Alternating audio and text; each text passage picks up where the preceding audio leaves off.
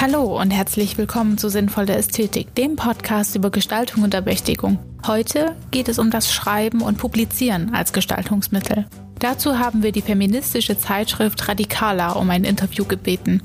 Und da es aber ganz schön kompliziert wäre, ein ganzes Kollektiv zu interviewen, haben wir unser Format ein bisschen angepasst.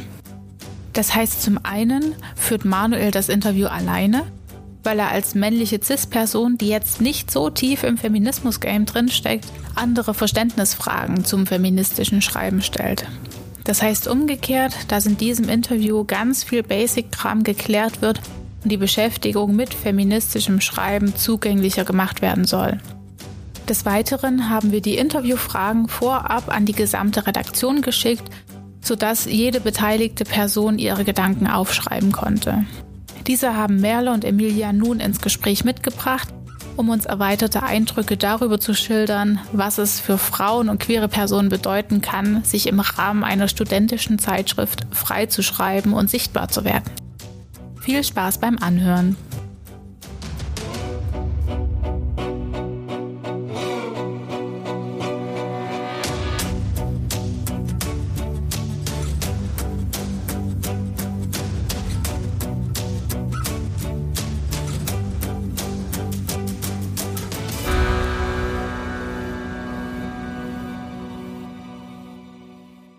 Heute spreche ich mit zwei Mitgliedern der Redaktion der feministischen Göttinger Zeitschrift Radikala. Zu Gast sind Emilia und Merle. Herzlich willkommen, schön, dass ihr da seid. Hallo. Hallo.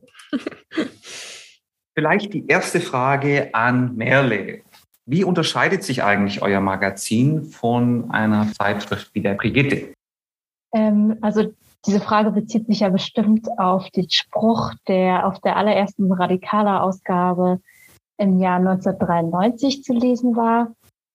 Da stand nämlich drauf, radikaler, weil Emma mit Brigitte durchgebrannt ist.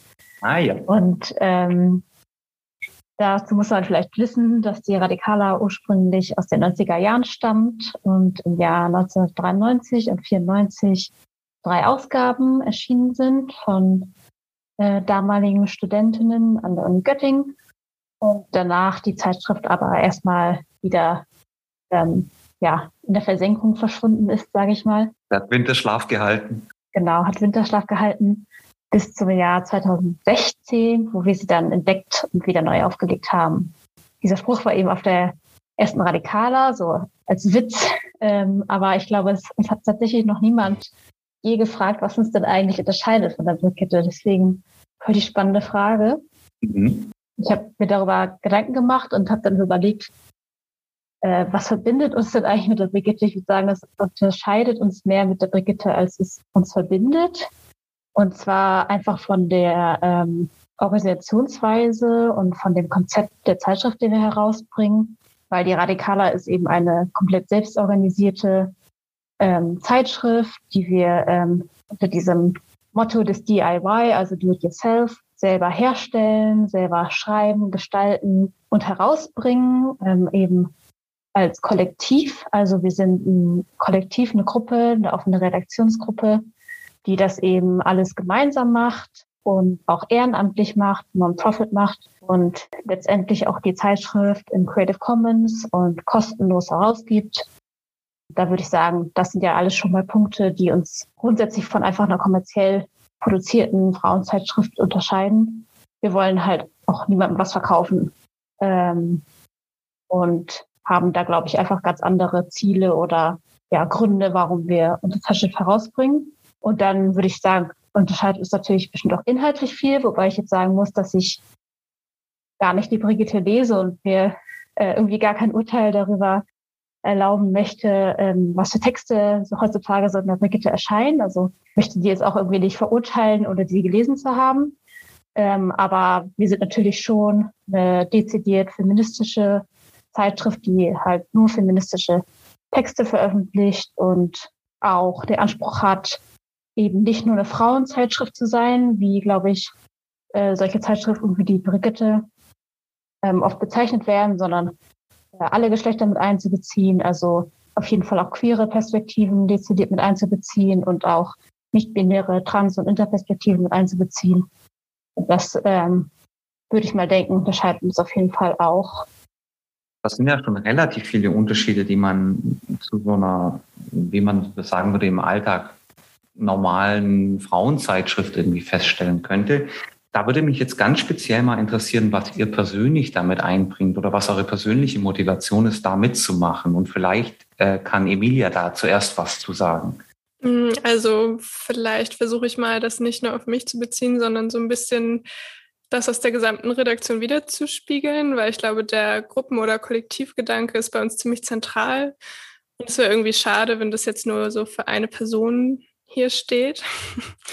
Deswegen, Vielleicht kannst du ja, beides ich kann beides versuchen. versuchen. Ich kann ja erstmal damit anfangen, was so in der Redaktion so die verschiedenen Gründe waren. Oder ich glaube, das ist ja individuell sehr unterschiedlich. Äh, und ich kann ja erstmal so ein bisschen vorlesen, was wir in der Redaktion so gesammelt haben. Ähm, viele Menschen haben erstmal gesagt, dass die Redaktionsarbeit so eine Art Ausgleich auch ist zu dem Studium, wo Feminismus nicht so oft Thema ist, leider, und das aber einfach irgendwie so ein Interesse ist, was aber Menschen haben und dann irgendwie da natürlich äh, auch irgendwas suchen, um sich damit auseinanderzusetzen. Dann haben auch Menschen gesagt, dass sie gerne in einem freieren Umfeld schreiben. Und ich glaube, da würde ich auch so, das ist auch so mein Interesse, ähm, dass einfach Schreiben im Uni-Kontext irgendwie natürlich ganz anders ist als so Schreiben bei der Radikale und auch ich würde sagen, Schreiben bei der Radikale auch was anderes ist als alles andere Schreiben, was ich sonst mache. Also irgendwie keinen ökonomischen Druck hat und keine Hierarchien. Und natürlich auch irgendwie die Themenwahl viel mehr an dem orientiert ist, was mich auch selber beschäftigt. Und ich es einfach total spannend finde, mich mit den, also die Gedanken, die ich praktisch irgendwie mir eh schon mache, dann auch weiterführen zu können und irgendwie was daraus zu machen, was ich dann am Ende in den Händen halte. So, das ist ja auch irgendwie was Besonderes bei der Radikala. Genau dann auch so die Möglichkeit, irgendwie politisch aktiv zu sein, also irgendwie was zu machen, ist, glaube ich, auch total ein wichtiger Punkt für viele. Ähm, also irgendwie, ich glaube, eine Person hat das genannt, einen Mehrwert zu schaffen, also irgendwie, ja, wahrscheinlich auch irgendwie Aufklärungsarbeit zu leisten, aber auch sich auszutauschen, dazu zu lernen und eben so einen Raum auch irgendwie zu schaffen, in dem sowas möglich ist. Es ist ja vor allem auch sicherlich eure Diskussionskultur, die sich in dem Kollektiv irgendwie auszeichnet, oder? Ihr müsst ja immer neu diese Positionen aushandeln, die ihr versucht auch darzustellen, oder? Mm, also ich würde schon sagen, dass wir viel diskutieren über Themen, aber ich würde auch sagen, dass irgendwie Organisationsabläufe ähm, viel Raum einnehmen. Und also ich würde sagen, es ist so ein es ist beides. Also natürlich sind es auch inhaltliche Diskussionen, die wir führen, aber ich würde gar nicht sagen, dass das irgendwie jetzt so nur so ist, dass wir uns jede Woche treffen und neu ausdiskutieren, was eigentlich Feminismus ist. Also ich glaube, das ist irgendwie nicht die richtige Vorstellung von der Radikaler.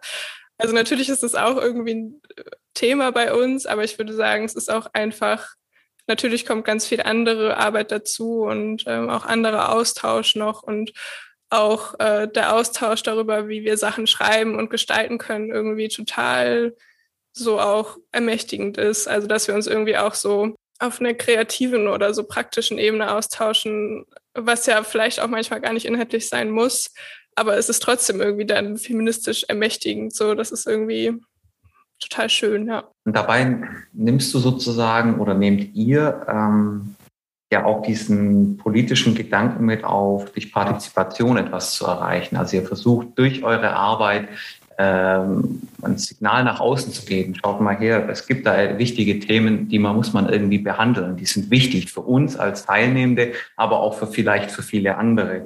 Ähm, und da würde mich jetzt auf jeden Fall mal interessieren, ähm, was habt ihr denn noch von euren Teilnehmenden und mit Kolleginnen und Kollegen mitbekommen, was sagen die, warum sie daran mitwirken wollen, an der Radikale? Habt ihr da noch vielleicht die eine oder andere Stimme? Ja, also Emilia hat ja eben auch schon so ein bisschen ein paar Sachen genannt und zusammengefasst. Äh, mhm. Also kann auch sonst mal ein paar Stimmen vorlesen. Also wir ja, haben gerne. ein bisschen gesammelt. Äh, mhm. Also zum Beispiel hat eine Person uns gegeben, dass sie einen Ausgleich braucht zu einem wenig bis gar nicht kritischen und, und inklusiven Studium, in dem Feminismus keinen Platz hatte und dass genau für diesen Ausgleich die Radikaler so wichtig ist. Äh, die, eine andere Person hat geschrieben, dass sie eben dieses Do-it-yourself-Format mag, also dass äh, dass alle einbringen, worauf sie Lust haben, was sie interessiert, was sie erlebt haben, darüber in den Austausch kommen, mhm. dass die Person es außerdem cool findet, sich journalistisch ausprobieren zu können, gemeinsam zu versuchen, auch für komplexe Themen ähm, Worte zu finden und Gestaltung zu finden. Äh, hat jemand anderes noch geschrieben, dass sie sich schon länger mit irgendwie feministischen Themen beschäftigt hat, also zum Beispiel Bücher und Artikel gelesen hat und im Freundinnenkreis diskutiert hat, aber sich nie getraut hat, darüber hinaus aktiv zu werden mhm. und sich dann aber noch gegeben hat und ähm, die anderen Radikalas beim Einstiegsabend kennengelernt hat und sich dann willkommen gefühlt hat und eben ihre Angst überwunden hat, in eine neue Gruppe zu gehen. Also auch dieses gemeinschaftliche, neue Leute kennenlernen, mhm. der wichtig ist. Genau. Ja, das sind ja schon sehr vielseitige Stimmen auch, die ihr da in eurem Kollektiv habt. Wie fühlt sich das denn für euch persönlich an, wenn ihr jetzt in diesen partizipativen Prozess irgendwie einsteigt? Also vor allem auch das konkrete Publizieren, das Texte schreiben und auch Bilder gestalten. Was macht das mit euch, wenn ihr sowas macht? Ich kann ja mal anfangen. Also ich habe auch die Radikaler lange gelesen, bevor ich überhaupt selber mitgemacht habe. Deswegen ist es, glaube ich, prägt das mein Gefühl dazu total. Und es ist für mich, glaube ich, irgendwie so immer noch ziemlich absurd, dass irgendwie das, was ich lange selber gelesen habe, irgendwie ich da jetzt mitwirke und ich das mit herausgebe, was ich irgendwie lange nicht so richtig für Möglichkeiten habe. Also irgendwie diesen, diesen Schritt dann auch zu wagen und sich irgendwie bewusst zu werden, ich kann da auch einfach mitwirken. So, das ist irgendwie nicht einfach so schnell passiert. Das hat, glaube ich, ziemlich lange gedauert. Und ich glaube, dadurch, dass ich weiß, was es beim Lesen mit mir gemacht hat, die Radikaler zu lesen, weiß ich jetzt ziemlich gut, dass es irgendwie eine große Bedeutung haben kann, was wir da schreiben und dass es irgendwie auch Leute beeinflusst und dass irgendwie mhm. die Leute, die das lesen, das nicht einfach so lesen und dann denken, okay, ja, das war's, sondern also für mich hatten viele Artikel irgendwie eine totale Schlagkraft und ich mhm. finde, daraus habe ich jetzt ein ziemlich großes Verantwortungsgefühl. Also Verantwortungsgefühl auch für das, was du dann machst innerhalb der Radikaler, oder? Ja, genau. Und dass ich irgendwie auch durch meine Perspektive weiß, dass es irgendwie auch Leute beeinflusst, was wir da machen und dass das eben nicht so im luftleeren Raum steht, sondern irgendwie auch an irgendetwas mitwirkt und irgendetwas äh, am Ende dabei rauskommt. So ein gedrucktes Produkt ist ja auch irgendwie, ja, es ist irgendwie schon ziemlich krass, das Gefühl. Also, mhm. ja das, das war Ergebnis eurer Arbeit, die am Ende des Tages sozusagen dasteht. Ne? Das ist ja all das, was natürlich im theoretischen Umfeld der Universität manchmal ein bisschen zu, ja, zu kurz kommt, sage ich mal. Ja. Wenn man, wenn man tatsächlich dann die praktische Arbeit vor sich sieht, dann ist das nochmal eine besondere, ein ganz besonderes Gefühl, was da irgendwie zustande ja. kommt. Das kann ich sehr gut nachvollziehen. Habt ihr denn auch Feedback von außerhalb eurem Kollektiv hinsichtlich der Zeitung bekommen, was es an Veränderungen vielleicht auch bei Menschen ausgelöst hat? An Öffnung, an Verschluss vielleicht auch. Gibt es da die eine oder andere Stimme, die ihr vielleicht gerade im Kopf habt? Ja, also äh, wir bekommen eigentlich sehr viele positive Rückmeldungen. Mhm. Und ähm, als vielleicht ein Beispiel, was mir jetzt gerade einfällt, äh, dass sich in Marburg ein Kollektiv gegründet hat, was sich durch unser Sieben dazu hat inspirieren lassen, selber ein ähnliches Projekt zu gründen. Mhm. Also jetzt auch äh, bald ein Sieben selber herauszugeben. Und das ist natürlich total schön mhm. zu hören, irgendwie, dass man diese Inspiration geben konnte und dass auch einfach, ja, die Radikaler dadurch so neue Dinge anstößt und andere Menschen dazu bewegt, sich auch mit feministischen Themen auseinanderzusetzen und sich auch zu organisieren und politisch aktiv zu werden. Vielleicht auch noch, was ich jetzt ist, ich das erste Mal gemerkt habe, dass praktisch ein Einstiegsabend war, wo ich aus der Perspektive war, dass ich auch eine Radikaler bin und nicht mitmachen möchte, sondern schon mitmache, dass ich finde, gerade mhm. auch bei diesen Einstiegsabenden habe ich total viele Geschichten gehört, wie Leute zur Radikaler finden oder wie Leute auch schon lange die Radikaler gelesen haben und wie sie das beeinflusst hat. Also ich finde auch bei solchen so Abenden, wo wir irgendwie immer versuchen, neue Leute kennenzulernen, ähm, hören wir natürlich auch immer total viel, wie Menschen schon von der Radikaler beeinflusst oder beeinflusst ist vielleicht ein zu starkes Wort, aber wie sie schon mit der Radikaler in Berührung gekommen sind. Und das ist natürlich immer ein total, ja, ist irgendwie ein total tolles Feedback natürlich auch, ja, dass es irgendwie so weit gekommen ist, dass die jetzt hier bei uns sitzen, so und dass ja auch viele Leute dann bleiben. Das ist halt, finde ich, somit das schönste Feedback. Mhm. Ja, geht mir auf jeden Fall auch so.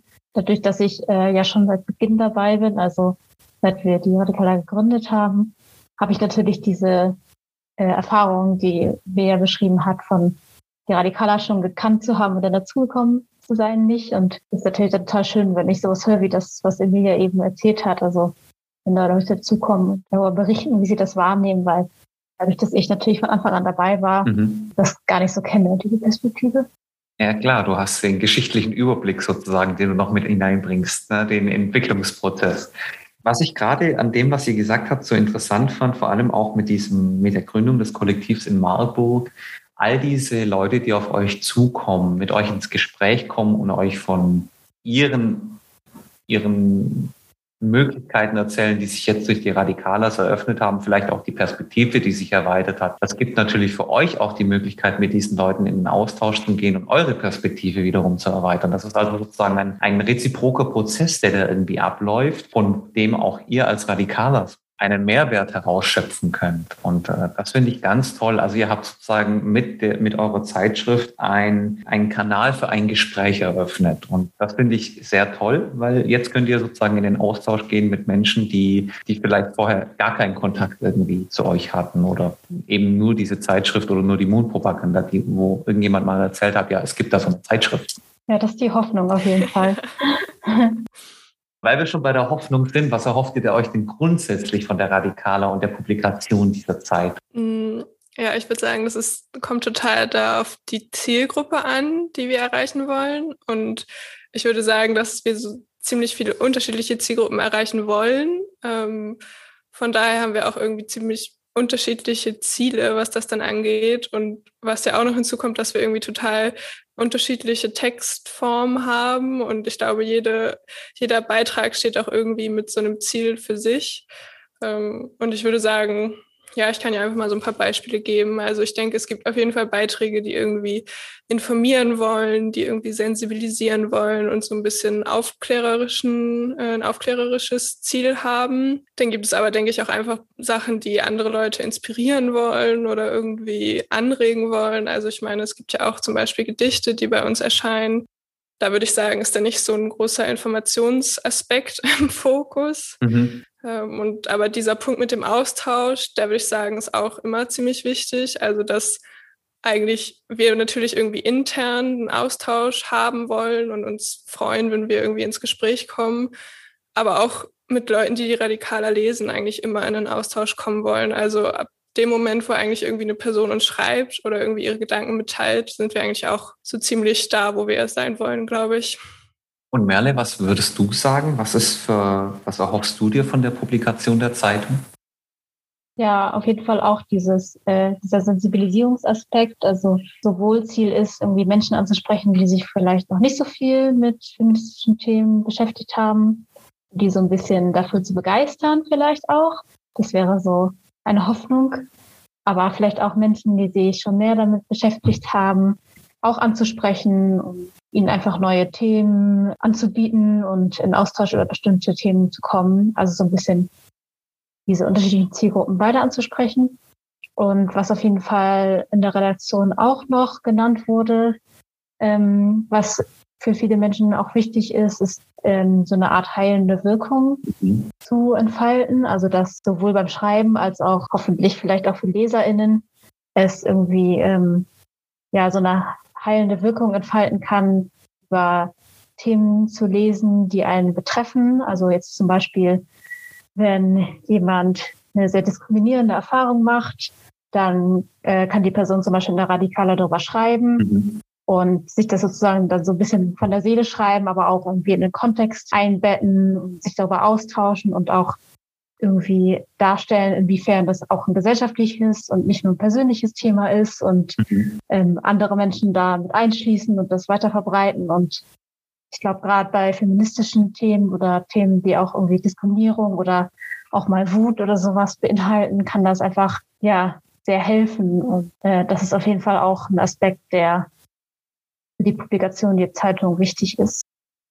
Ich finde gerade diesen Aspekt mit dem beispielsweise dem Erfahrungsbericht, den ihr sozusagen anbietet, dass ihn jemand einschicken darf oder kann, um auch Leuten zu zeigen, schaut her, das geht anderen Leuten auch so, anderen Menschen auch so. Das ist ja fast schon sowas wie ein anonymer Briefkasten, den ihr sozusagen anbietet. Du hast jetzt Diskriminierung schon erwähnt. Gibt es noch weitere Themen, die da irgendwie bei euch eingelaufen sind?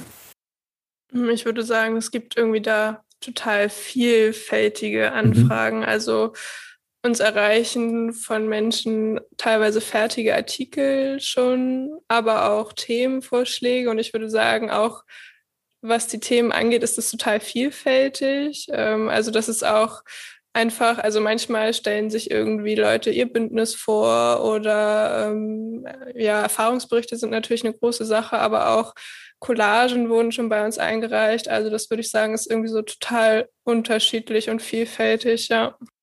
Äh, wie geht ihr denn mit diesen Erfahrungsberichten um, wenn das jetzt ernste Themen sind? Das sind ja sicherlich auch beeindruckende Schicksale, sowohl im positiven als auch im negativen Sinn, wie sie damit umgehen. Das ist sicherlich nicht immer einfach zu lesen, oder? Also es kann auf jeden Fall schon mal schwierig zu lesen sein, mhm. aber es ist ja auch unser Anspruch, ähm, irgendwie diesen Raum geben zu können mhm. und in Austausch darüber kommen zu können. Und ich würde sagen, dass wir da auf jeden Fall ähm, immer einen ganz guten Weg finden, wie wir das auch veröffentlichen können mhm. und äh, eben diese Erfahrung darstellen mhm. können. Ähm, meistens sind die Texte auch, also ganz oft sind Texte auch einfach schon voll gut geschrieben und mhm.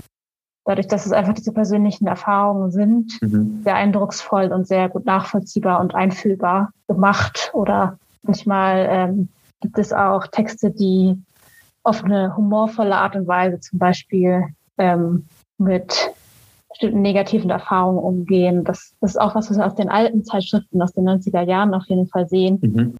dass da häufig die Autorinnen so ein bisschen satirische oder humorvolle Artikel geschrieben haben zu eigentlich sehr ähm, negativen, ähm, deprimierenden Themen und eben so eben das auch als so Coping-Mechanismus genommen haben. Mhm. Und äh, genau, sowas haben wir auf jeden Fall auch schon mal eingeschickt bekommen. Also da gibt es irgendwie ganz unterschiedliche Arten und Weisen, über äh, negative Erfahrungen zu schreiben. Mhm.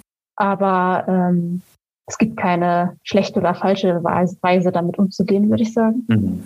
Ja, ich glaube, das ist ein wichtiger Punkt, ja. Wir hatten jetzt ja schon über diesen, dieses großen Begriff des Austausches gesprochen, mit dem ihr sozusagen mit der Zeitung, den ihr sozusagen anstoßt mit der Zeitung. Wir wollten Austausch auch irgendwie anstoßen. Und Emilia hat vorhin gemeint, ja, wir verhandeln nicht ständig über den Begriff des Feminismus, wenn wir im Kollektiv zusammensitzen. Aber mich würde trotzdem interessieren, was vertretet ihr beide denn für, oder was würdet ihr sagen, bedeutet für euch Feminismus? Und vielleicht würde ich das Wort erstmal an Merle richten. Also ich würde sagen, dass wir da und auch ich selber nicht so eine, ähm, sag mal, Bilderbuchdefinition haben, die ich jetzt so zitieren könnte oder sowas. Mhm. Ähm, und auch in der Redaktion nicht weil wir es irgendwie auch nicht für nötig halten, das irgendwie wie in so einem Lexikon oder so auszuformulieren. Mhm. Ähm, aber dass wir auf jeden Fall schon ähm, in der Redaktion, würde ich sagen, so ein paar Grundsätze zu unserem Feminismusbegriff teilen, wie zum Beispiel, dass unser Feminismus eben queere Perspektiven mit einschließen soll, was ich ja vorhin auch schon gesagt hatte, mhm. also dass er ähm, nicht nur ein Feminismus sein soll, der sich irgendwie an Cis-Frauen richtet, sondern ähm, an ähm, alle Geschlechter und dass es auch ein Feminismus sein soll, der sich als intersektionaler Feminismus ähm, begreift, also auch verschiedene Diskriminierungsformen, auch neben Sexismus, ähm, wie zum Beispiel Rassismus, Antisemitismus, Klassismus, Ableismus mhm. andere mit äh, mitbedenkt, mit einschließt. Und das ist uns auf jeden Fall, würde ich sagen, wichtig. Mhm. Und ansonsten würde ich sagen, dass ich unser Feminismus eben über unsere feministische Praxis manifestiert, also einfach über unsere einfach alltägliche Redaktionsarbeit, mhm. über die mhm. Themen, die wir sprechen, über unser Kollektiv, äh, was sich ähm, diese Räume aneignet, sich gegenseitig empowert, äh, und über unsere kreative Praxis mhm. und so weiter. Also dass das so ein bisschen ähm, ja dass halt die Zeitschrift und die Zeitschrift zu produzieren an sich unseren Feminismus auch ausmacht. Mhm. Äh, einfach das alltägliche, die alltägliche Aushandlung, der Austausch, das Wort haben wir jetzt schon oft genannt, mhm. aber ähm, ja, das halt einfach selber als Gruppe, als feministische Gruppe eine Zeitschrift komplett selbst zu produzieren, zu schreiben, herauszugeben, die Themen zu bestimmen, ähm, die zu verteilen, drucken zu lassen und so weiter, finde ich, kann auch schon als feministische Praxis begriffen werden, einfach weil es außerhalb der sonst im Journalismus sehr vorherrschenden Zwänge passiert, die halt häufig auch ähm, irgendwie Männer bevorteilen und ähm, bestimmte Themen einfach vielleicht nicht so widerspiegeln können. Und was da, glaube ich, auch noch wichtig ist, ist, dass ja auch äh, wir dadurch frei sind von, ja, zum einen ökonomischen Zwängen und von Zwängen, worüber wir schreiben sollen, dass wir andererseits auch frei davon sind, ähm, dass wir irgendwie so eine bestimmte ausgewogene Berichterstattung oder einen ähm, ja, neutralen Standpunkt darstellen mhm. sollen, wie es ja einfach normalerweise in, ähm, ja, Journalismus oder auch im wissenschaftlichen Arbeiten mhm. ja der Fall ist, dass äh, irgendwie immer ausgewogen und neutral ähm, berichtet werden muss. Aber diese vermeintlich neutrale Standpunkt ist ja häufig einfach ein männlicher Standpunkt. Das haben ja vielfach feministische Bewegungen und feministische Forschung aufgezeigt. Mhm. Und deswegen äh, finde ich es auch als feministische Praxis ähm, eben einfach mal äh, Texte publizieren zu können, die explizit nicht neutral und nicht ausgewogen sind, sondern sich auf einen ganz eindeutigen Standpunkt beziehen und Erfahrungsberichte zentrieren und auch mal einfach nur wütend sind und nicht ausgewogen. Genau, das wollte ich noch sagen. Ja, vielen Dank dafür. Ähm, das würde ich auch die Frage nochmal an Emilia richten, ähm, was für dich Feminismus bedeutet oder wie du diesen Begriff für dich aushandelst.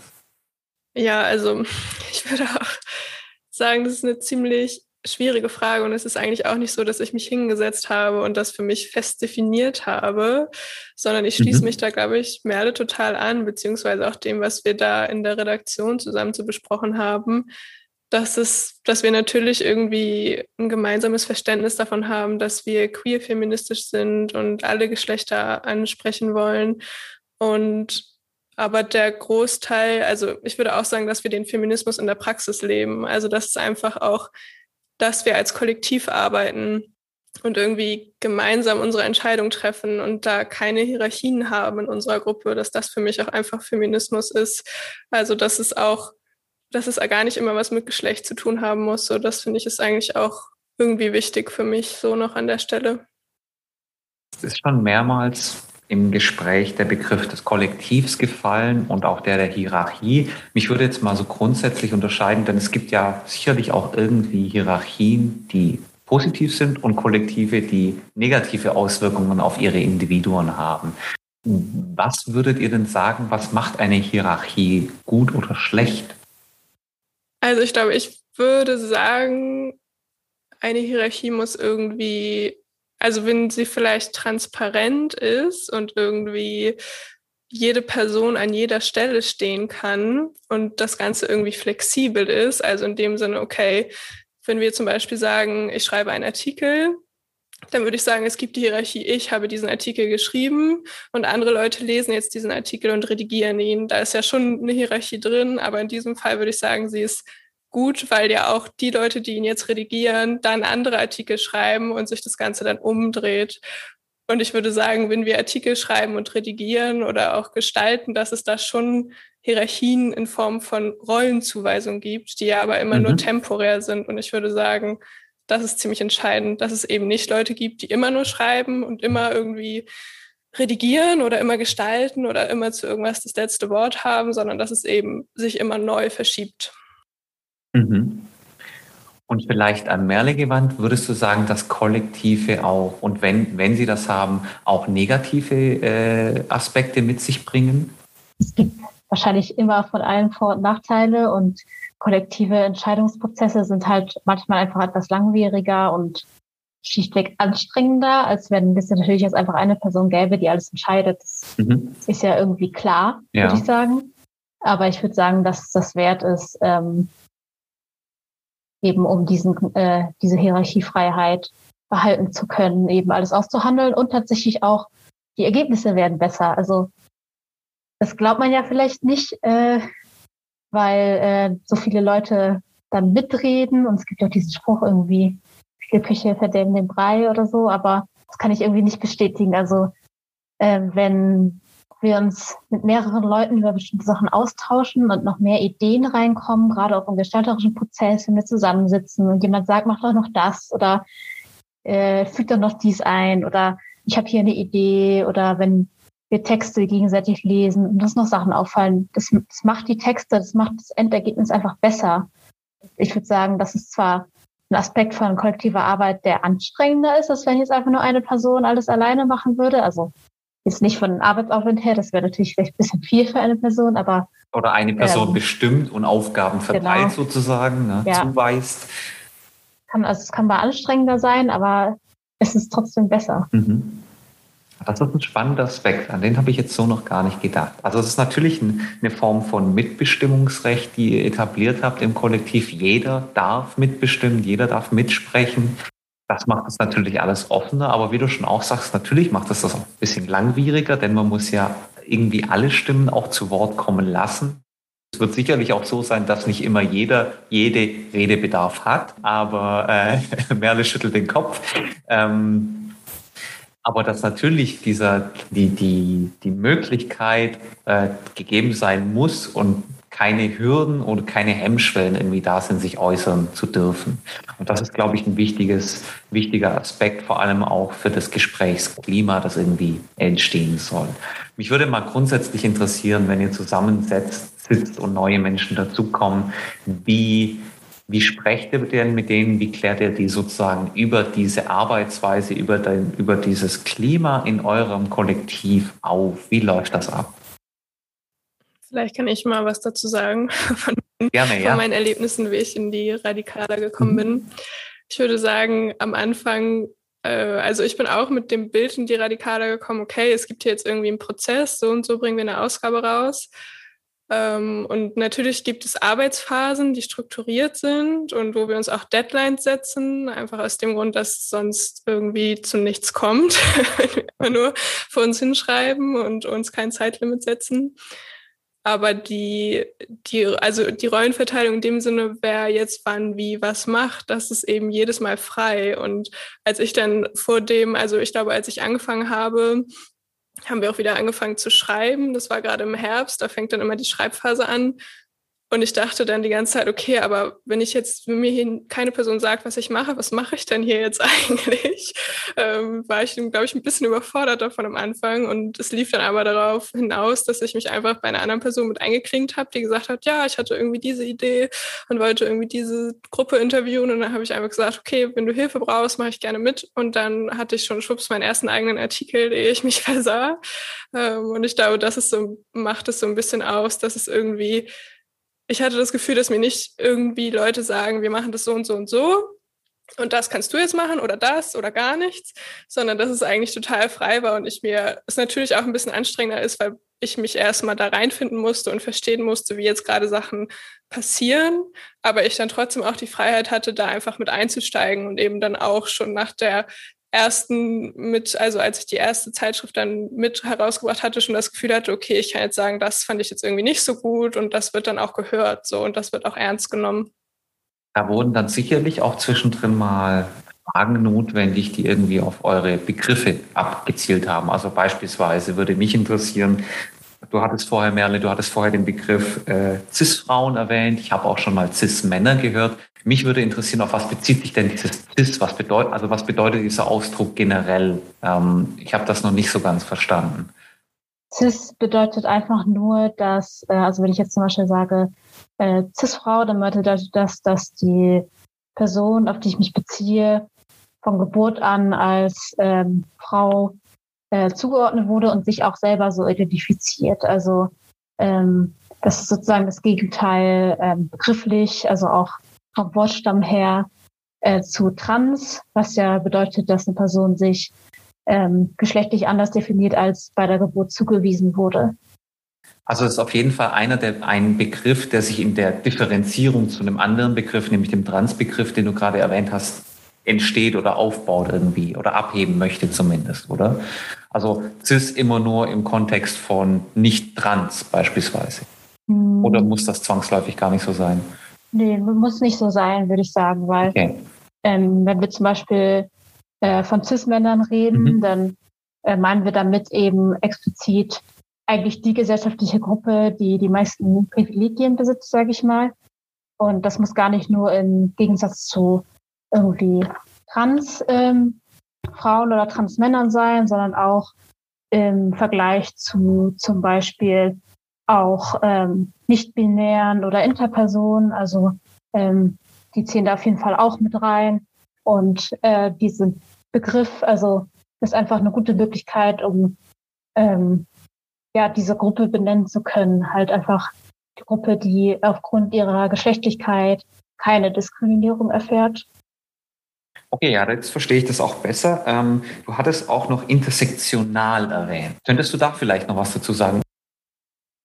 Also Intersektionalität äh, bezeichnet quasi die Verschränkung ähm, unterschiedlicher Diskriminierungskategorien. Also zum Beispiel, ähm, also der Begriff ist entstanden durch die äh, schwarze Frauenbewegung und durch die Wissenschaftlerin Kimberly Crenshaw. Die hat nämlich beobachtet, dass ähm, schwarze Frauen eine ganz andere Diskriminierung erfahren als schwarze Männer, aber auch eine andere Diskriminierung erfahren als weiße Frauen. Und die hat dann Gerichtsurteile untersucht, ähm, in denen sie festgestellt hat, ähm, dass eben auch diese Diskriminierung, die schwarze Frauen erfahren, nicht einfach nur eine Addierung der anderen Diskriminierungsformen ist, sondern eben eine ganz eigene Art von Diskriminierung. Also rassistische und feministische Anfeindungen ist es nicht einfach nur zusammengenommen, sondern es ist nochmal was anderes. Genau. genau. Mhm. Zum Beispiel ähm, diesen Gerichtsurteilen gab es dann ähm, Arbeitgeber, die hatten halt, ähm, die hatten halt Frauen eingestellt, aber nur weiße Frauen und die hatten äh, Männer eingestellt, äh, also auch schwarze Männer eingestellt, aber eben keine schwarzen Frauen. Und das wurde eben vom Gericht nicht anerkannt, weil gesagt wurde, na ja, was habt ihr denn? Das kann doch nicht sexistisch oder rassistisch sein, aber es wurden eben explizit keine schwarzen Frauen eingestellt. Und auch einfach bestimmte Themen betreffen nur Menschen in ganz bestimmten Positionierungen. Zum Beispiel, ähm, wenn ich jetzt das Thema habe äh, von Behinderung und äh, Sexismus, dann gibt es zum Beispiel Themen, die Frauen mit Behinderung ganz anders betreffen als Männer. Zum Beispiel wie die jahrzehntelange sehr übliche Praxis von Zwangssterilisierungen zum Beispiel. Es gibt halt einfach bestimmte Themen, bestimmte Positionierungen, die sich, also Intersektion ist ja diese Metapher von der Kreuzung, also das kreuzt sich sozusagen und ja, daher kommt dieser Begriff. Mhm. Also es gibt sicherlich irgendwo eine Schnittstelle, aber die herauszufinden ist sozusagen auch ein Prozess, der muss erstmal auch öffentlich ausgetragen werden. Das muss vor allem erstmal bewusst gemacht werden, dass es diese Form von Diskriminierung überhaupt gibt und welche Form sie annehmen kann. Genau, und es ist einerseits dieser Aspekt der Diskriminierung, aber andererseits eben auch der Positionierung. Also andersrum, ähm, jetzt äh, weil nicht auch nur rein auf Diskriminierung bezogen ist, natürlich auch einfach die Position und die Erfahrung von ähm, schwarzen Frauen eine ganz andere als von schwarzen Männern oder weißen Frauen. Und das gilt genauso für andere, wie zum Beispiel auch mit Klasse, also äh, mit Klassismus und Sexismus oder so Antisemitismus. Ähm, gibt es auch ganz spezifische Verschränkungen mit Sexismus, ähm, die sich dann auch nochmal ganz anders zeigen und ähm, ja, jetzt bin ich wieder beim Diskriminierungsaspekt, aber es ist auf jeden Fall nicht nur der Diskriminierungsaspekt, sondern auch die Positionierung und die Erfahrungen, die Menschen machen, die sich da auch nochmal unterscheiden, je nachdem sozusagen, welche, ähm, ja, welche Identitäten da aufeinandertreffen und welche Erfahrungen sie deswegen machen. Und das kann natürlich auch mehr als zwei Kategorien betreffen. Ja, vielen Dank für die Ausführung. Ähm, das war auf jeden Fall wesentlich deutlicher jetzt für mich, was, was es mit diesem Begriff auf sich hat. Ähm, und weil alle guten Dinge drei sind, hätte ich noch einen einzigen weiteren Begriff, den ich gerne klären würde. Ähm, ihr verwendet sozusagen den Begriff Frauenlesben zusammengeschrieben als ein Wort. Was meint ihr damit? Was wollt ihr damit aussagen? Ähm, also wir verwenden den eigentlich gar nicht mehr so richtig, aber die alten Radikalas, also die drei Ausgaben aus den 90er Jahren, ähm, die haben sich als Frauenwesten-Zeitschrift äh, bezeichnet. Und dieser Begriff entstand, ich glaube, in den 70er, 80er Jahren, um eben äh, einfach Lesben sichtbarer zu machen gegenüber dem ähm, ja sehr heteronormativen Mainstream, also auf ähm, Heterosexualität ausgerichteten Mainstream. Und dieser Begriff wurde eben auch von den alten Radikaler-Zeitschriften verwendet, ganz bewusst, um eben lesbische Sichtbarkeit da, äh, herzustellen, was einfach auch sehr wichtig war zu dieser Zeit. Und die Zeitschriften haben auch ganz explizit viele äh, lesbische Themen behandelt und wollten eben diese Sichtbarkeit sich, sich nehmen und sich äh, Räume schaffen dafür. Ähm, und zu der Zeit ähm, gab es aber auch viele Räume, die irgendwie diesen Begriff benutzt haben. Also zum Beispiel in Göttingen gab es, glaube ich, auch ein Frauen-Lesben-Zentrum zu der Zeit.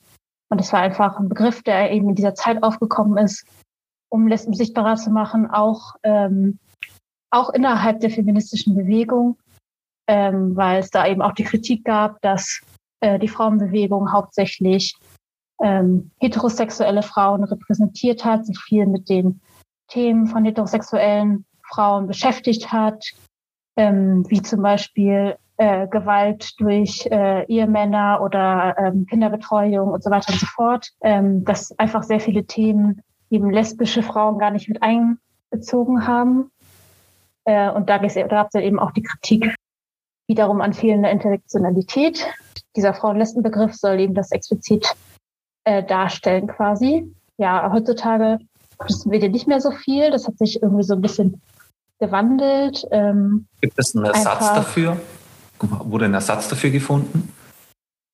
Also was häufig jetzt benutzt wird, ist der äh, Flinter-Begriff. Also äh, quasi großgeschrieben F-L-I-N-T-A. Und äh, das ist eben eine äh, Abkürzung für Frauen, Lesben, Inter, nicht-binär, Trans und Agender.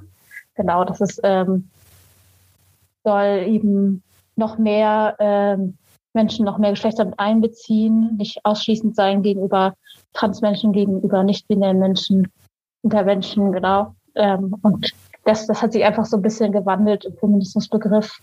Deswegen heißen wir jetzt auch nicht mehr Frauen-Lesben-Zeitschrift, sondern eben Femsin, also feministisches Sin einfach. Genau, aber damals war das auf jeden Fall ein wichtiger Begriff und auch wichtig, um sich eben diesen Raum zu nehmen Vielleicht auch als Klarifizierung, was du gerade gesagt hast für unsere Zuhörenden. Ähm, ihr heißt sowohl radikaler als, als Kollektiv, aber die Zeitschrift selbst nennt sich auch Femsin, wie du gerade gesagt hast, oder? Ja, das eine ist eher so eine Bezeichnung, würde ich sagen. Also radikaler ist schon der Titel, der Name der Zeitschrift und ganz klein in der Ecke steht dann Femsin und die Göttingen, so wie damals halt auch radikaler. In der Mitte stand in der Ecke dann Frauen-Lesben-Zeitschrift. Ja, jetzt hieß es früher Frauen-Lesben-Zeitschrift. Ihr habt jetzt einen neuen Titel oder Begriff dafür gefunden oder zwei sogar. Also ihr habt das alte sozusagen nicht ganz gänzlich übernommen, aber ihr habt trotzdem schon irgendwas von dieser alten übernommen und das in das heute rübergebracht. Warum war das für euch wichtig, das in das heute sozusagen zurück äh, überzuführen und gleichzeitig aber auch diesen Bezug auf das alte herzustellen? Ja, ich kann ja mal anfangen. Du kannst mich sicherlich dann noch ergänzen, Merle. Ähm, also ich kann ja mal meine Perspektive darauf schildern. Ähm, das hängt so ein bisschen damit zusammen, dass wir unsere aktuelle Ausgabe eine Best-of-Ausgabe ist und wir da uns nochmal die Texte aus den ersten drei Radikalas aus den 90er Jahren angeschaut haben.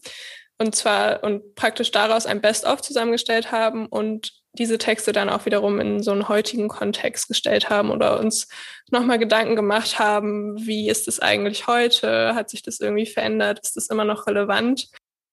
Und so bei der Arbeit daran ist eigentlich ziemlich allen von uns aufgefallen, dass eigentlich alle Themen noch relevant sind, die irgendwie damals besprochen wurden.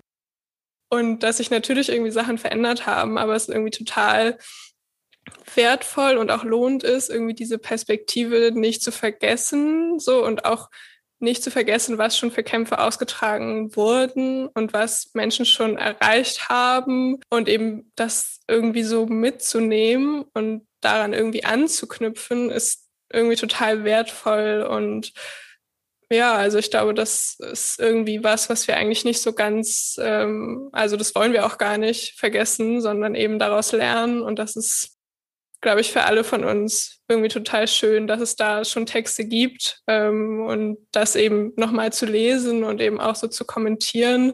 ist natürlich dann eine ganz andere Arbeit, ähm, als einfach so zu schreiben, sondern es knüpft ja irgendwie an sowas an, das irgendwie was ganz anderes. Ja. Das stellt sozusagen die Verbindung zur Vergangenheit her und bringt aber auch euren neuen Blick hinauf auf, euer, auf eure Generation, auf das Zeitalter, auf die gesellschaftlichen Veränderungen, die irgendwie stattgefunden haben. Das ist, glaube ich, ein wichtiger, ein wichtiger Aspekt eurer Arbeit, der da irgendwie mit hineinspielt, nämlich das Alte nochmal in das Neue mit hineinzubringen. Ähm, und auch gleichzeitig keine Geschichtsvergessenheit, was diese Themen angeht, auch zum Üben. Das ist sehr, sehr spannend. Merle, du wolltest, glaube ich, gerade auch noch mal was dazu sagen. Ich hatte schon äh, den Eindruck, du wolltest gerade, ja. hast du eine Kiste gemacht.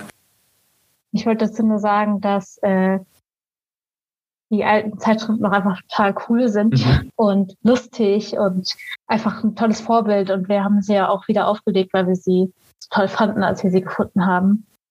Und ähm, wir verdanken denen ja auch einfach unseren Namen und auch so ein bisschen der Stil, den wir, den wir haben und zum Teil auch einzelne Comicfiguren, die wir wieder neu aufgelegt haben. Und das lohnt sich einfach total. Und was da vielleicht auch noch ganz spannend ist, dass wir tatsächlich auch Kontakt zu den damaligen Autorinnen haben. Das ist natürlich sehr spannend.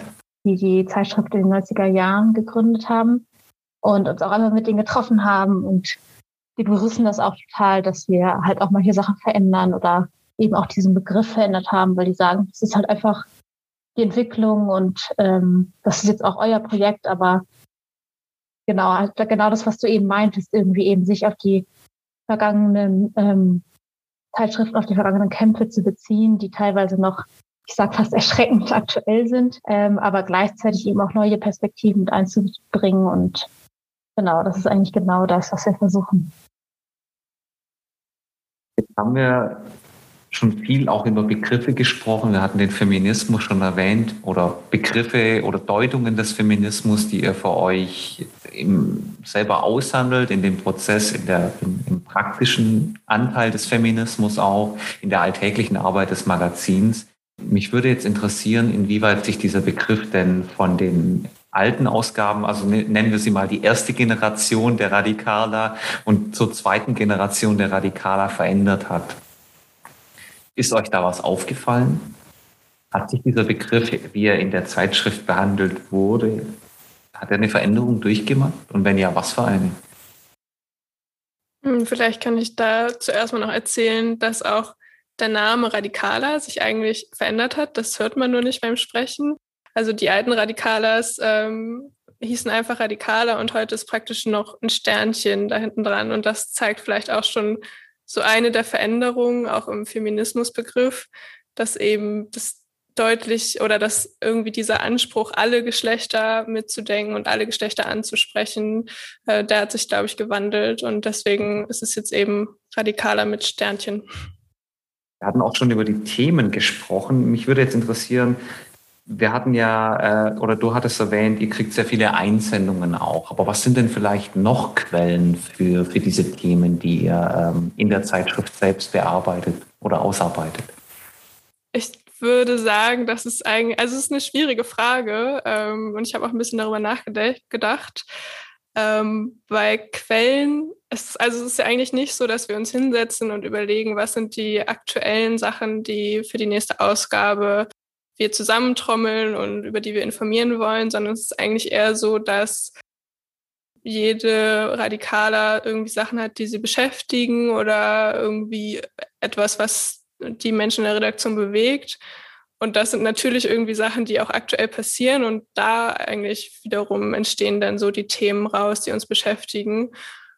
Und von daher ist es eigentlich nicht so, dass wir uns hinsetzen und äh, jetzt einfach unsere Quellen befragen und am Ende kommt eine Ausgabe raus, sondern dass wir eigentlich viel mehr aus unseren eigenen Erfahrungen da auch irgendwie ganz viel speisen. Und ich würde auch sagen, die eigenen Erfahrungen wiederum ist dann ja, also sind dann ja auch irgendwie an das geknüpft, was aktuell passiert oder was uns aktuell bewegt. Und deswegen kommt, glaube ich, dieser Aktualitätsbezug bei uns gar nicht so, dass wir uns das vornehmen, sondern es passiert irgendwie eher einfach dadurch, dass es natürlich Sachen gibt, die uns bewegen und uns beschäftigen und dass wir darüber dann auch schreiben wollen. Und das kommt dann eben in die nächste Ausgabe so. Das ist sicherlich auch ein, ein, ein ganzes Sammelsurium an, an Themen, mit denen sich jeder beschäftigt. Und da kommt sicherlich auch das eine oder andere Aktuelle mit hinein, denn jeder bringt ja irgendwie gerade, was ihn beschäftigt, aus dem Aktuellen vielleicht, auch aus dem aktuellen Tagesgeschehen mit hinein. Ich glaube, das, das führt zu einer relativ guten Durchmischung von Themen, oder? Ja, ich würde auch sagen, und hinzu kommt auch noch, dass wir ja ganz unterschiedliche so Textsorten und Formate haben. Also wir haben ja irgendwie Gedichte, Collagen, Interviews, Berichte ähm, und durch diese ganze Vielfalt an so verschiedenen Textformen ist auch einfach schon eine Themenfülle gegeben und deswegen würde ich sagen, ähm, es ist gar nicht so, dass, also ich glaube auch jede, jede Person, die dann mitmacht bei der Radikale, hat so ihre ganz eigene Vorgehensweise, irgendwie Sachen irgendwo aufzuschnappen oder zu finden oder was sie beschäftigt. Und dann entwickelt sich das äh, eher von alleine, als dass wir uns hinsetzen und sagen, okay, wir schauen jetzt mal den neuesten Instagram-Feed durch. Und das sind also gerade die Themen, die irgendwie anstehen das passiert eigentlich eher nicht so bei uns. Hm. Da hat man natürlich den, die Vielfalt der, der, Perspektiven durch das Kollektiv wieder, wo, wo nicht sozusagen alles verschwimmt wie in, in keine Ahnung, so, wo, wo sozusagen so eine Gleichmachung stattfindet, dadurch, dass man halt ein Kollektiv ist, ähm, sondern dass jede Perspektive zählt. Jetzt heißt unser Podcast sinnvolle Ästhetik, der Podcast über Gestaltung und Ermächtigung. Wir haben diesen Ermächtigungsbegriff schon angesprochen, aber mich würde jetzt der Gestaltungsbegriff noch ein bisschen interessieren, und zwar inwieweit es so etwas für euch gibt wie feministische Gestaltung. Was könnte das sein? Ich würde sagen, auf jeden Fall gibt es irgendwie feministische Gestaltung. Und das fängt ähm, ja zum einen schon damit an, wie die Gestaltung entsteht. Das haben wir irgendwie schon äh, erwähnt. Also irgendwie dieses kollektive Gestalten, äh, das gemeinsame Gestalten, aber auch, ähm, würde ich sagen, so ein niedrigschwelliges Gestalten, ähm, bei dem eben es nicht gefordert ist, dass alle Menschen, die zeichnen, schon Design studiert haben oder künstlerisch begabt sind. Wir haben natürlich Menschen, die total künstlerisch begabt sind, aber auch solche, die jetzt nicht übermäßig künstlerisch äh, begabt sind. Also selbst ich mit meinen Strichmännchenfiguren, das ist das höchste meiner künstlerischen Fähigkeit, könnte als Gestalter etwas bei der Radikaler gestalten. Ja, auf jeden Fall, genau. Und das finde ich jetzt schon mal so ein erster Aspekt. Also irgendwie niedrigschwellige Gestaltung, die nicht den Anspruch hat, perfekt oder professionell sein zu müssen, sag ich mal eben auch dieses gemeinsam gestalten und dann natürlich auch einfach, was wir darstellen, ist natürlich auch ein Aspekt. Also, äh, dass wir versuchen, in den Bildern, die wir darstellen, eben ja nicht nur weiße Männer aufzumalen oder so, sondern versuchen uns darüber Gedanken zu machen, äh, wen wir wie mit Bildern auch repräsentieren, was für eine Wirkung auch bestimmte Bilder haben und also Bilder schaffen ja auch irgendwie Realität und schaffen Eindrücke und so weiter. Und deswegen ist es uns eigentlich immer ganz wichtig, ähm, auch divers zu gestalten und ähm, eben diesen Aspekt von Repräsentation zu berücksichtigen. Das versuchen wir, ähm, glaube ich, immer zu berücksichtigen und uns da auch noch zu verbessern. Ähm, weil, genau, äh, das würde ich sagen, ist auf jeden Fall diese Aspekte von feministischer Gestaltung. Und vielleicht auch noch ein gutes Beispiel ist äh, unser Regal. Also haben seit der ersten Ausgabe ähm, Radikales Regal, also immer in der Mitte Zeitschrift, zwei Seiten ein gezeichnetes Regal mit Buch, Film, Serien, äh, Musik und so weiter, Empfehlung. Und das ist eben auch so ein Medium, äh, was wir eingeführt haben, um auch anderen feministischen ähm, Medien den Raum zu geben und sie auf eine künstlerische Art und Weise vorzustellen. Also ich kann mir über diese Regal- oder Buchseite dann, wahrscheinlich ist es eine Doppelseite, oder? Ähm, kann ich mir sozusagen, wird mir die Möglichkeit als Leserin, als Leser gegeben, meine, meine Themen nochmal zu vertiefen zu, oder die mich interessieren in dem Magazin. Ähm, also das ist tatsächlich eine Möglichkeit, nochmal weiter in die Thematiken einzusteigen. Ja, mhm, okay. genau. Und wir versuchen damit natürlich auch Medien, Bücher und so weiter vorzustellen, die vielleicht nicht im Feuilleton der FAZ besprochen werden oder so, sondern vielleicht noch ähm, ja, bekannter sind ähm, und natürlich auch, natürlich auch feministisch sind. Ja, ich glaube, das ist ein wichtiger Aspekt, dass man nochmal den, den, eine Möglichkeit irgendwie hat, die Perspektive auch zu erweitern auf andere mediale Kontexte, weil ihr habt eben eine Zeitschrift ne, und es gibt aber natürlich auch Musik, wie du schon erwähnt hattest. Es gibt Texte, die sich natürlich auch kritisch mit, dem, mit, mit unterschiedlichen Begriffen des Feminismus auseinandersetzen. Und ich glaube, darüber muss man sich auch irgendwie bewusst sein, um zu wissen, ja, wie funktionieren denn die Diskussionen überhaupt? Wo kann ich überhaupt ansetzen als jemand, der vielleicht gerade das erste Mal eine Radikale in der Hand hat oder so? Das sind doch eine Hemmschwelle, glaube ich. Ähm, jetzt haben wir die Bilder, wir haben den Text erwähnt. Wie sucht ihr denn aus, für welchen, für welche Message das Medium das Richtige ist? Also ihr habt eine Idee und ihr habt entweder das Format Text oder ihr habt das Format Bild. Wie wählt ihr aus? wie drückt sich äh, durch dieses Medium vielleicht auch der Inhalt am besten aus? Soll ich nochmal anfangen? Ja. ähm, ist auch eine ziemlich schwierige Frage, muss ich sagen, weil ich würde sagen, das kann ich nicht eindeutig beantworten. Es ist nicht so, dass es bestimmte Themen oder bestimmte Texte gibt äh, oder Sachen, die wir nur so und so darstellen können. Ich würde sagen, das kommt immer total drauf an, was eigentlich, was wir damit erreichen wollen. Also wir haben ja schon darüber gesprochen, dass so Humor zum Beispiel total helfen kann, um irgendwie mit Themen umzugehen, die einen eigentlich total belasten oder die die eigentlich überhaupt nicht zum Lachen sind, aber es hilft eben einfach manchmal trotzdem humorvoll darauf zu blicken. Und das kann einerseits natürlich in einem Comic passieren, aber auch genauso gut in einem Text. So, ich würde sagen, dass jedes Format so seine eigenen Vor- und Nachteile hat und sich das einfach die Person, die das gerade irgendwie schreibt und gestaltet, immer selbst entscheidet und auch jedes Mal aufs Neue entscheidet. Also es ist eigentlich nicht so, dass wir da irgendein Rezept haben, das und das Thema muss auf jeden Fall in einen Comic. Ich würde sagen, es gibt genauso auch ernste Comics. Es gibt für alles irgendwie Ausnahmen und für alles irgendwie Regelfälle. Von daher würde ich sagen, das ist irgendwie eine Entscheidung und eine Frage, die wir uns, glaube ich, jedes Mal aufs Neue stellen müssen sozusagen auch wieder ein neuer Aushandlungsprozess, welches Medium für welche Thematik am besten geeignet ist dann.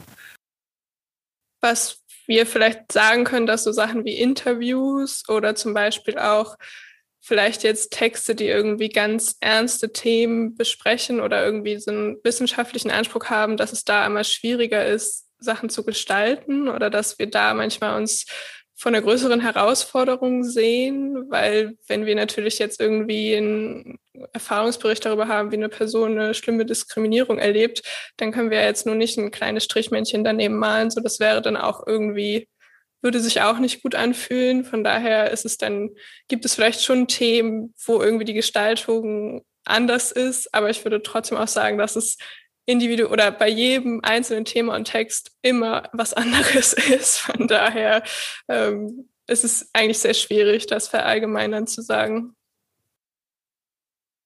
Wenn ich jetzt als interessierter Leser, als interessierte Leserin eine Radikaler aufschnappen möchte, wo finde ich die denn?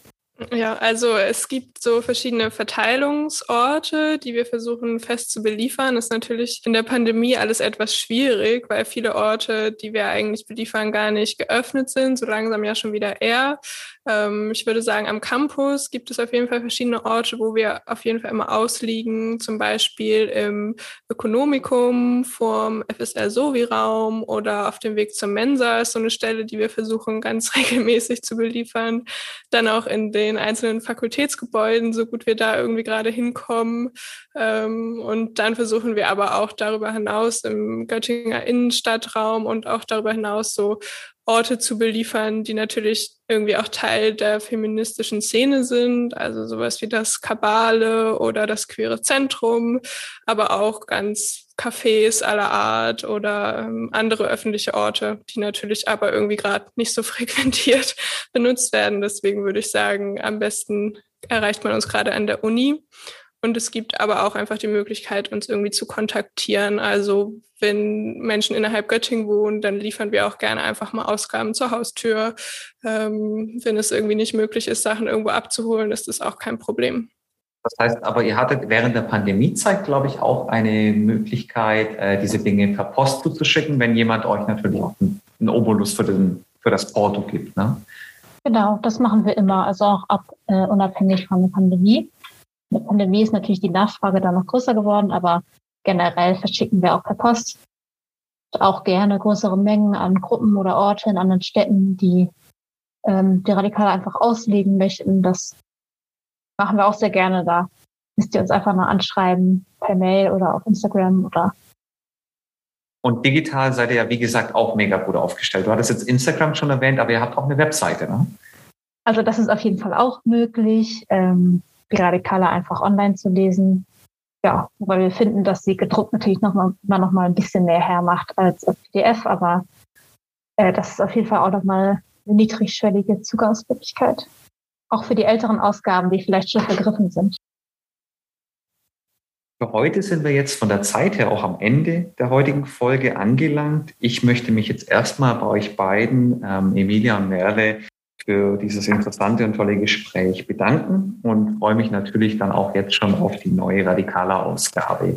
Ähm, an unsere Zuhörerinnen und Zuhörer, wenn ihr noch Fragen habt oder Anmerkungen habt, dann dürft ihr uns gerne schreiben. Und ich würde natürlich auch alle einladen, dass ihr euch mal vielleicht den Instagram-Channel oder die Webseite Radikalas anschaut.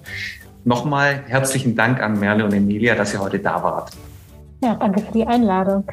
Ja, ebenso vielen Dank. War sehr spannend. Dankeschön und tschüss.